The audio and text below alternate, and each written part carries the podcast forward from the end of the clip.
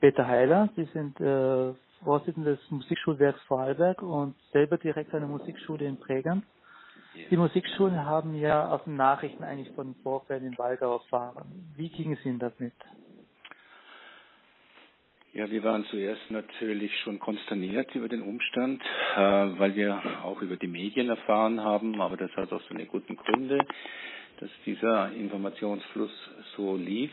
Ähm, ist natürlich immer schwierig, dann äh, aus einem Nichtwissen heraus zu agieren.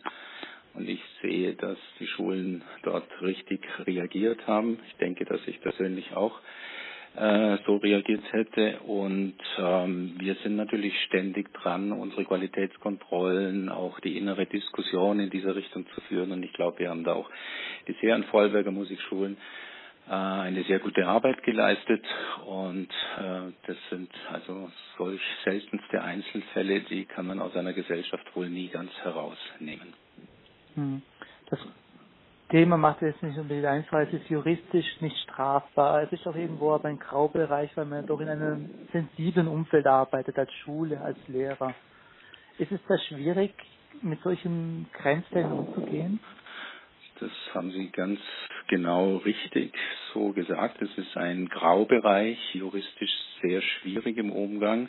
Aber natürlich stellen wir an Lehrkräfte, welche mit Kindern umgehen und besonders an Musikschulen, wo besondere Unterrichtssituationen bestehen, einen sehr hohen Ethos an die Lehrkräfte und es braucht ein sehr hohes Vertrauensverhältnis, das auch als Vorleistung von den Lehrkräften erbracht werden muss.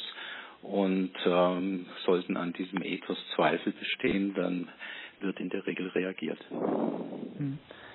Der Lehrer ist jetzt vorläufig suspendiert. Wie wird es allgemein weitergehen in diesem Fall?